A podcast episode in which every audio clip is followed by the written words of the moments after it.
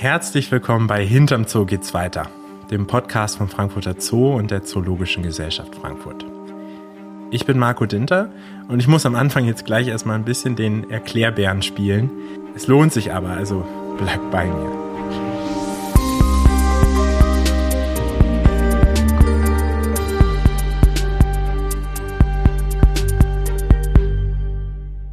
An dem Thema Covid-19 kommt aktuell ja niemand so wirklich vorbei. Auch wir hier bei der Zoologischen Gesellschaft Frankfurt nicht. Aber keine Angst, wir sprechen jetzt nicht über Fallzahlen, Impftermine oder Reisewarnungen, sondern wir schauen uns das Thema mal aus einem ganz anderen Grund an. Covid-19 hat nämlich mit einigen anderen schweren Krankheiten etwas gemeinsam, von denen ihr alle schon mal gehört habt. HIV zum Beispiel, Ebola oder auch Borreliose. Das sind alles Krankheiten, die von Wirbeltieren, also beispielsweise Affen, Fledermäusen und Nagetieren, auf Menschen überspringen können. Sogenannte Zoonosen. Laut dem Friedrich-Löffler-Institut, dem Bundesforschungsinstitut für Tiergesundheit, haben drei Viertel aller neu entdeckten oder wiederauftretenden Krankheiten beim Menschen einen tierischen Ursprung. Und Wissenschaftlerinnen und Wissenschaftler gehen davon aus, dass Zoonosen auch in Zukunft noch häufiger auftreten werden. Warum das so ist, das wird uns später der Biologe und Geschäftsführer der ZGF, Dr. Christoph Schenk, erklären. Vorher möchte ich aber noch mehr über Zoonosen allgemein erfahren, denn Covid-19 ist schon ein sehr außergewöhnliches Beispiel für eine durch Tiere übertragene Krankheit. Zoonosen kann man sich nämlich auch in den eigenen vier Wänden einfangen oder im Frankfurter Stadtwald. Deshalb spreche ich jetzt erstmal mit Dr. Nicole Schauerte. Nicole ist Tierärztin hier im Frankfurter Zoo. Als ich ihr das Thema vorgeschlagen habe, hat sie sofort gesagt, da müssen wir uns im Jimmick-Haus treffen, also dem Nachttierhaus des Frankfurter Zoos, und zwar bei den goldgelben Löwenäffchen. Löwenäffchen gehören zu den Krallenaffen, das sind so kleine, Eichhörnchen große Primaten aus Südamerika, und dahin bin ich jetzt unterwegs.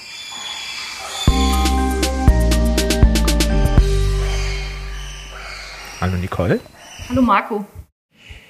Wir sitzen jetzt gerade im Jimmick-Haus und gucken auf die goldgelben Löwenäffchen, die ganz verwundert sind, was wir hier zu tun haben, da wir ja keine Tierpfleger sind. Du hast aber gesagt, wir können uns hier ganz gut treffen und über das Thema Zoonosen sprechen. Warum denn? Ja, weil wir ähm, gerade bei den, bei den Löwenäffchen, bei den Krallenäffchen mal ein Problem hatten in der Vergangenheit, und zwar eine Virusinfektion, die durch Mäuse übertragen wird. Die heißt LCMV, ist die Abkürzung. Wir haben ja viele Abkürzungen in der Medizin. Und ähm, ausgesprochen heißt es dann Lymphozytäre Chorionmeningitis. Die Krallenäffchen haben sich infiziert und die sind sehr, sehr schnell daran gestorben. Die wurden ganz schnell krank innerhalb kurzer Zeit, haben hohes Fieber bekommen. Und ähm, eine Virusinfektion, wissen wir durch die Pandemie, ist schwer heilbar. Also ist, ähm, wir konnten nur die Symptome so ein bisschen lindern, aber die sind ganz, ganz schnell gestorben. Und das große Problem war noch, dass gerade diese Krankheit auch auf Menschen übertragbar ist. Okay, und du hast jetzt gerade gesagt, das war eine Virusinfektion. Ähm, Corona oder Covid-19 ist ja auch eine Virusinfektion. Können Zoonosen nur Viren von Viren übertragen werden oder gibt es da noch andere Möglichkeiten? Genau, es gibt viele Erreger, die das, äh, die Krankheiten dann verursachen können. Und dann können wir von Bakterien, Viren, wie ich ja gerade schon erklärt habe, ähm, Parasiten sprechen, aber auch Prione und Pilze. Okay, bei Parasiten fällt mir jetzt gerade aus dem Studium noch der Fuchsbandwurm ein zum Beispiel. Der ist dann auch eine Zoonose. Ja, beim Fuchsbandwurm äh, wird ja immer wieder jährlich gewarnt, dass halt gerade wenn man äh, ungewaschenes Obst oder, oder Heidelbeeren oder Himbeeren oder irgendwas oder Bärlauch ganz aktuell sich aus dem Wald tut, dass man das gut waschen soll, weil ähm, die Füchse eben halt dorthin koten und scheiden diese Eier, die Proglotiden von diesem Bandwurm aus. Und normalerweise würde sich dann halt die Maus äh, gerne dann diese Beeren oder so, äh, würde die essen und nimmt dann auch diese Eier auf. Und ähm, da entwickelt sich dieser Zwischenstadium, dieses Zwischenstadium wieder in der Maus. Und das würde der Fuchs, wird die Maus wieder essen. Dann wäre der Kreislauf geschlossen. Wenn jetzt aber wir uns einen Bärlauchsalat machen oder Pesto oder eben äh, diese Beeren essen, dann entwickelt sich bei uns dieser Wurm oder diese, dieser Echinococcus, dieser Bandwurm nur bis zu einem gewissen Grad. Wir sind halt Fehlwirte und können den halt auch nicht mehr ausscheiden. Und wir wären sozusagen äh, auch eine Sackgasse, weil wir ja auch keine Nahrungs im Nahrungsglied der, des Fuchses sind, sozusagen. Und das kann für uns dann echt gefährlich werden. Okay, das ist jetzt ein Beispiel für Parasiten.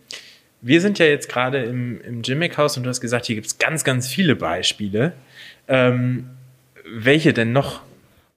Oh, wir haben, ja, LCMV habe ich schon erzählt, das ist ja eine Virusinfektion. Wir haben ja auch noch die ähm, Komodowarane, das sind ja Reptilien, die Salmonellen ausscheiden können. Also 90 Prozent äh, aller Reptilien haben Salmonellen in der physiologischen Darmflora. Das gehört zu denen ganz normal dazu. Aber wir wissen das ja auch, wir kennen das aus, ähm, aus der Nahrungsmittelindustrie, dass wir gerade im, im Lebensmittelbereich Probleme haben mit Salmonellen, mit Fleisch, Eiern. Gerade im Sommer wird ja immer wieder gewarnt auch, dass man ähm, hygienisch arbeiten sollte. Und ähm, jeder weiß, wer schon mal eine Salmonellinfektion hatte, das kann ganz schön böse werden. Also gerade auch ältere Leute oder Kinder sind da sehr gefährdet. Und wir im Zoo, aber auch natürlich ähm, in den Haushalten halten mehr und mehr Reptilien und die scheiden das aus, die Salmonellen, und dann kommt man automatisch in Kontakt.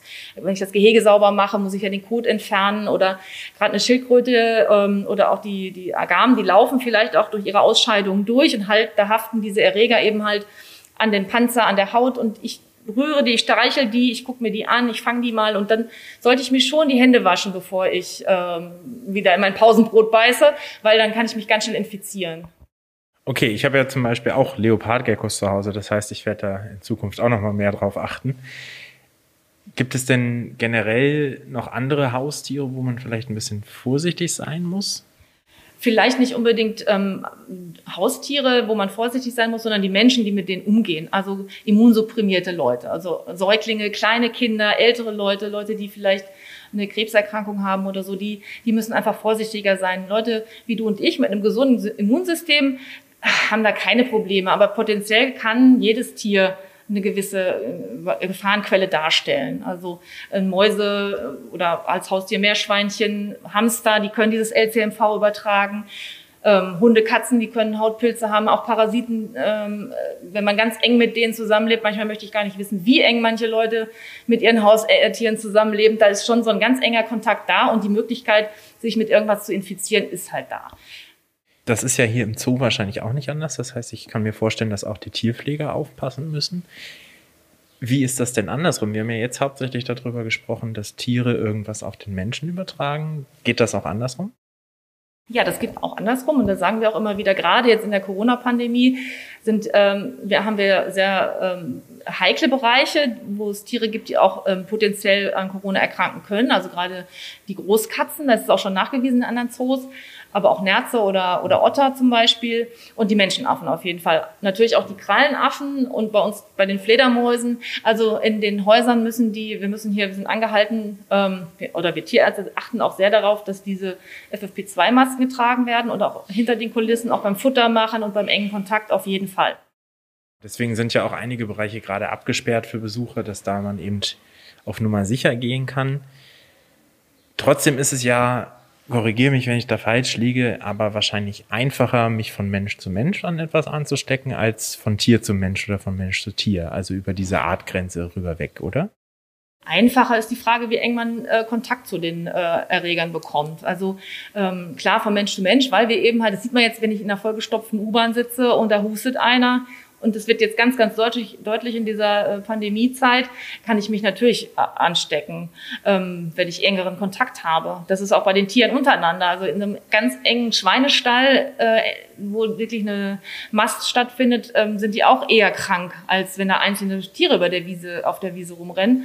Und der Mensch ist halt so, dass er immer mehr sich vermehrt und auch mehr, mehr in die Ökosysteme eindringt, immer mehr Kontakt hat zu den Tieren. Also ob das jetzt einfacher ist oder schwieriger, vermag ich nicht zu sagen. Es gibt natürlich Berufsgruppen, die empfänglicher sind, ähm, weil sie einfach in, in das Risikogebiet äh, eindringen.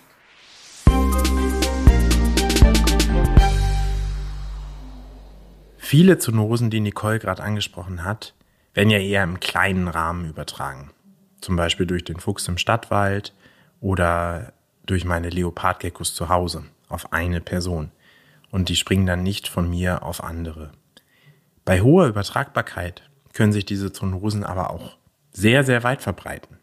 Im Fall von Covid-19 hat sich aus einer Zoonose ja wirklich eine Pandemie entwickelt, also eine schwere Infektionskrankheit, die sich weltweit stark ausbreitet.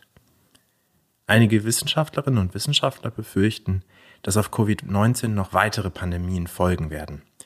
Denn das Auftreten von solchen ist begünstigt, wenn artenreiche Ökosysteme, also zum Beispiel der tropische Regenwald, zerstört werden. Wie genau das jetzt eigentlich alles zusammenhängt, das kann mir der Geschäftsführer der Zoologischen Gesellschaft, Dr. Christoph Schenk, erklären.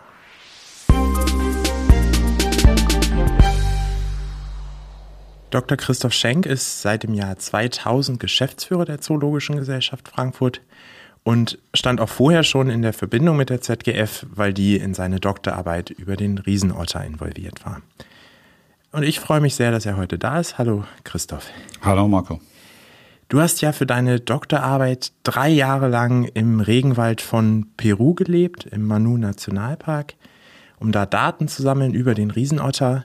Wie muss ich mir das denn vorstellen, wenn man morgens früh im Regenwald aufwacht? Was sieht man da? Was hört man? Ja, also das sagt eigentlich schon der Name Regenwald. Also man hört meistens schon mal einen Tropfen, auch wenn es nicht mal regnet.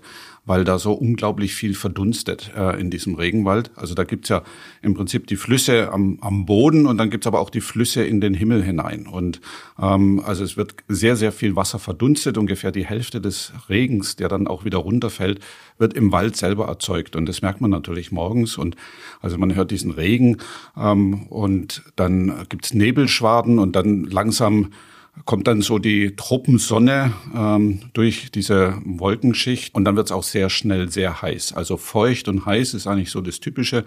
Ja, und dann verlässt man das Zelt und wird sofort Beute, nämlich Beute von äh, stechenden, saugenden ähm, und beißenden Insekten, die da einfach sehr, sehr häufig sind. Ja, und so beginnt eigentlich der Arbeitsalltag.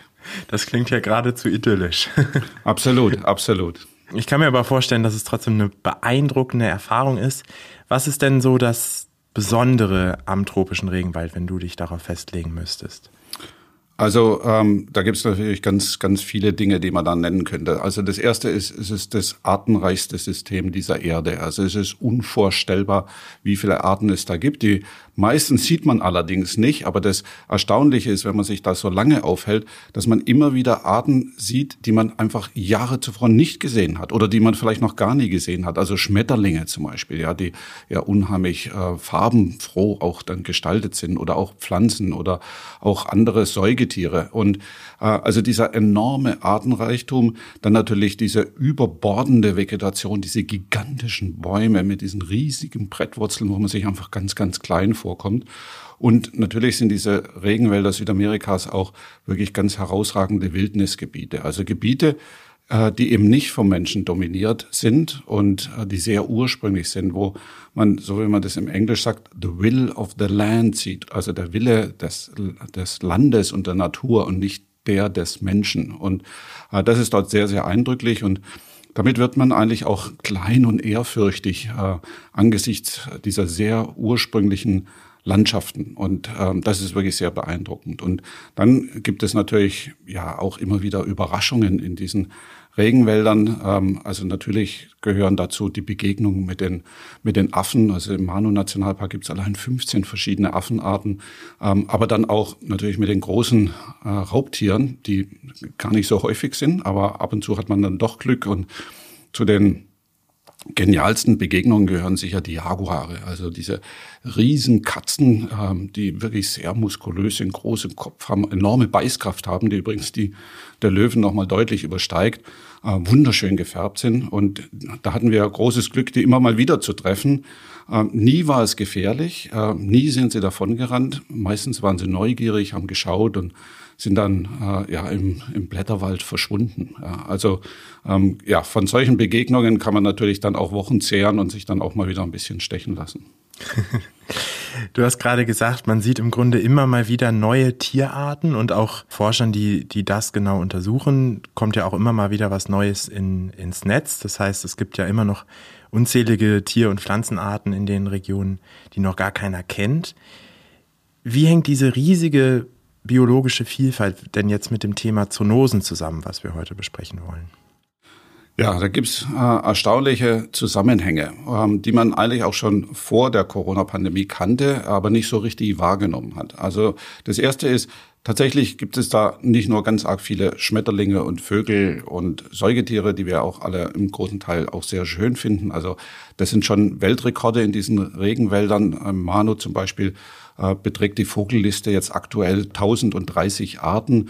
Das sind 10 Prozent des Weltbestandes. Also jede zehnte Vogelart der Welt kommt da drin vor. Und äh, natürlich sieht es auch ähnlich aus bei anderen Gruppen. Also Pflanzen, da ist man jetzt bei über 4000 Arten. Aber wie gesagt, man hat nicht nur die Fülle bei diesen Organismen, sondern natürlich auch dann bei den Bakterien und Viren. Und wenn man jetzt in diese Regenwälder vordringt, ja, dann gibt es natürlich mehr Kontaktmöglichkeiten mit diesen Krankheitserregern. Und das ist schon mal die erste Stufe. Also da kann es einfach passieren, dass dann wirklich Krankheiten von Tieren auf die Menschen übertreten.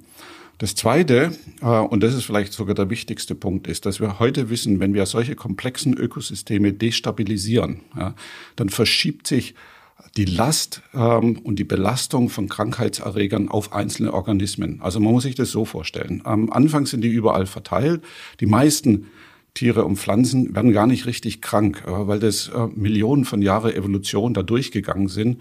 Und da bleiben halt nur die Krankheitserreger übrig, die nicht schnell töten, ja, weil dann werden die ja schnell wieder weg. Ja, dann können sie ja gar nicht verbreitet werden. Das heißt, wir haben so eine, so eine Viren- und Bakterienlast überall dort, ähm, sehr spezifisch, ähm, sehr spezialisiert auf einzelne Arten. Und jetzt äh, kommt der Mensch da rein und, ähm, und zerstört einen, großen Teil dieser Vielfalt. Und dann bleibt aber diese Last auf wenigen Arten übrig. Und dann steigt enorm die Chance, ähm, dass es dann zu solchen Artübergängen kommt. Ähm, oft eben über einen Zwischenwirt, manchmal auch über die Haustiere und dann auf den Menschen. Und äh, dieses Risiko steigt durch unsere Zerstörung dieser Lebensräume. Und das kennt man auch aus den gemäßigten Breiten. Man weiß das zum Beispiel, äh, diesen Zusammenhang von den Zecken und den Kleinnagern ähm, und den Borrelien. Also kennt man ja auch in Deutschland die Borreliose, also eine sehr heimtückische Krankheit. In dem Fall sind es keine Viren, sondern Bakterien. Aber auch da ist es so, wenn die Kleinsäugerpopulation, also die Nagetiere, äh, artenärmer ist, dann findet man bei diesen kleinen Säugern, bei den verbliebenen wenigen Arten, eine deutlich höhere Borrelienlast. Und wenn dann Zecken an denen saugen, dann nehmen die natürlich mehr von diesen Borrelien auf. Und wenn die dann mal auf einen Mensch treffen, dann ist die Chance, dass dieser Mensch dann so eine Borreliose bekommt, höher.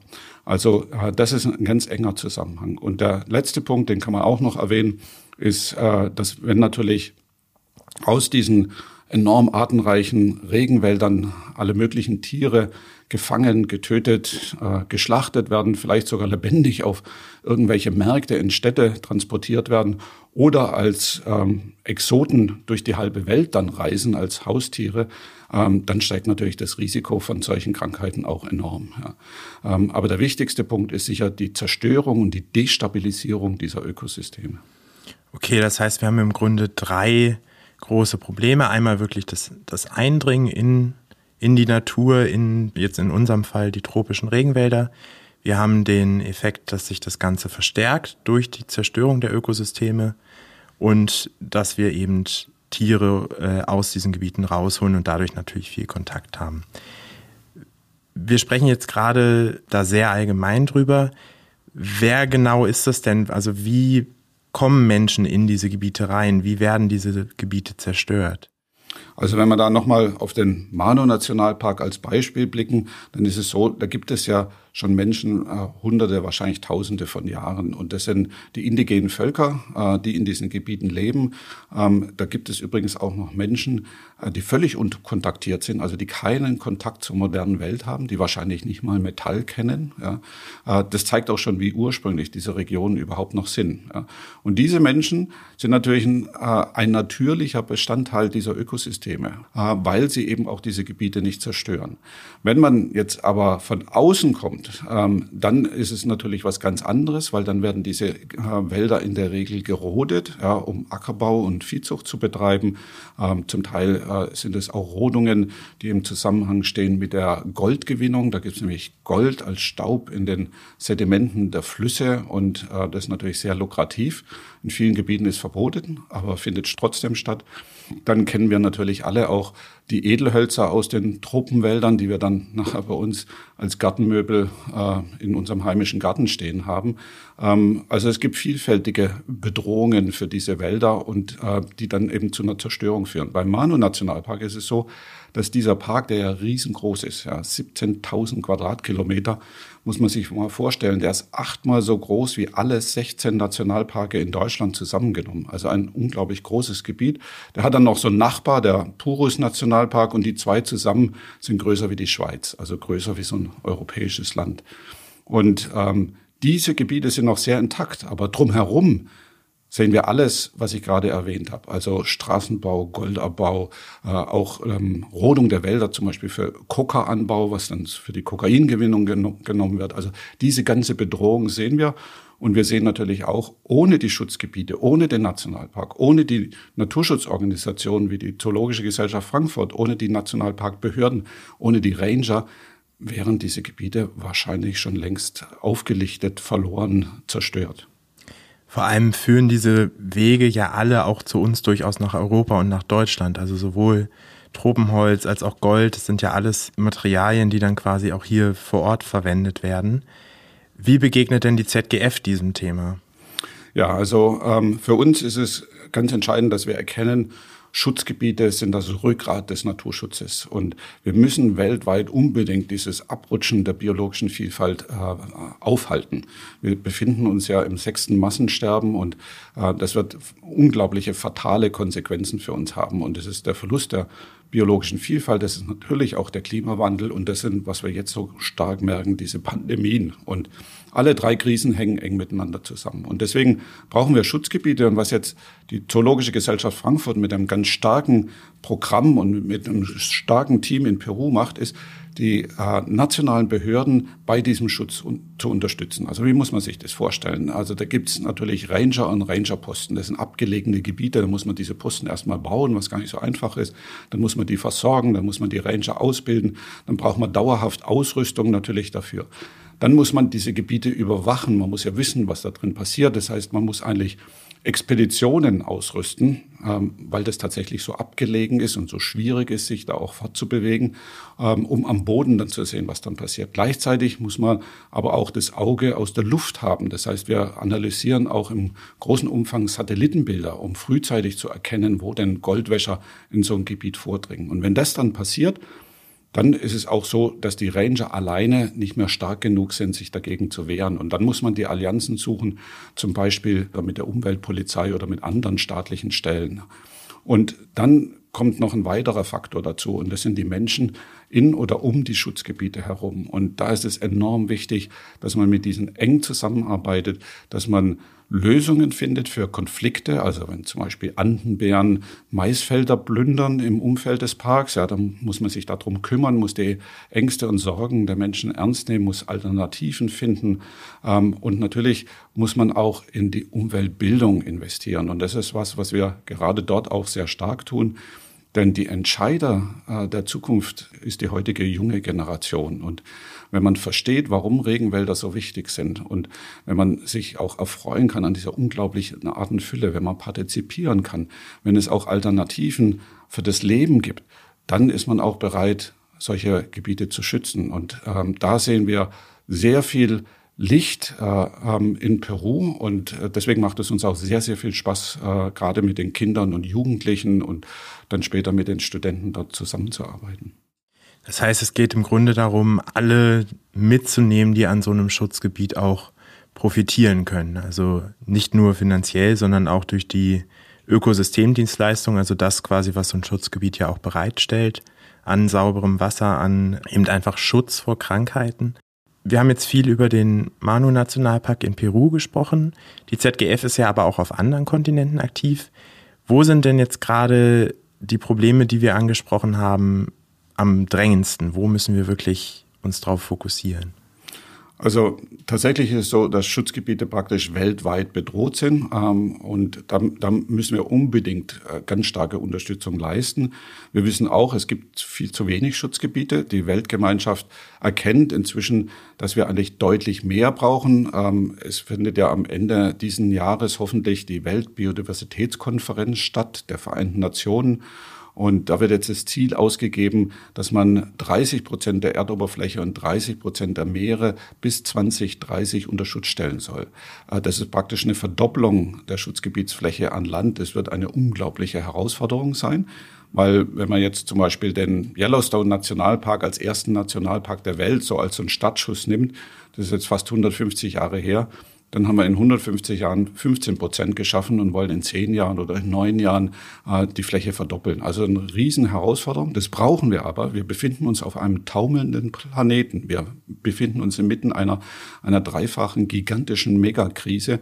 Und deswegen müssen wir diese Schutzgebiete stabilisieren. Und dann tun wir im Prinzip das, was wir auch in Peru tun, auch auf den anderen Kontinenten. Also die Unterstützung der Nationalparkbehörden bei der Überwachung und beim Schutz der Gebiete, ähm, Alternativen und nachhaltige Landnutzung im Umfeld dieser Gebiete in den Pufferzonen zu schaffen und in Umweltbildung zu investieren. Das sind, glaube ich, so die drei großen Blocks. Und ähm, dazu kommt der Klimawandel, dazu kommt das große Wasserproblem in, in Afrika.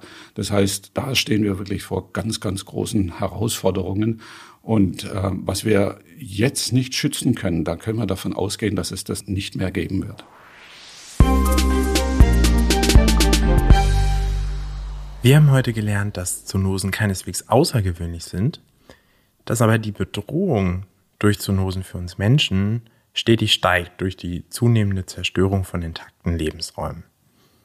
Bei sich zu Hause kann man sich recht leicht gegen die Übertragung einer Zoonose schützen, indem man achtsam ist, aber so ein kaputtes Ökosystem lässt sich nicht so schnell reparieren. In der kommenden Folge sprechen wir deshalb darüber, was dazu beiträgt, dass gestörte Ökosysteme wieder besser funktionieren können. Und wir werfen gemeinsam einen Blick in die Geschichte eines der ältesten und schwersten Bewohner des Frankfurter Zoos. Mein Name ist Marco Dinter und ich danke euch jetzt erstmal fürs Zuhören. Bleibt bitte alle gesund und wir hören uns das nächste Mal wieder bei hinter dem Zoo geht's weiter.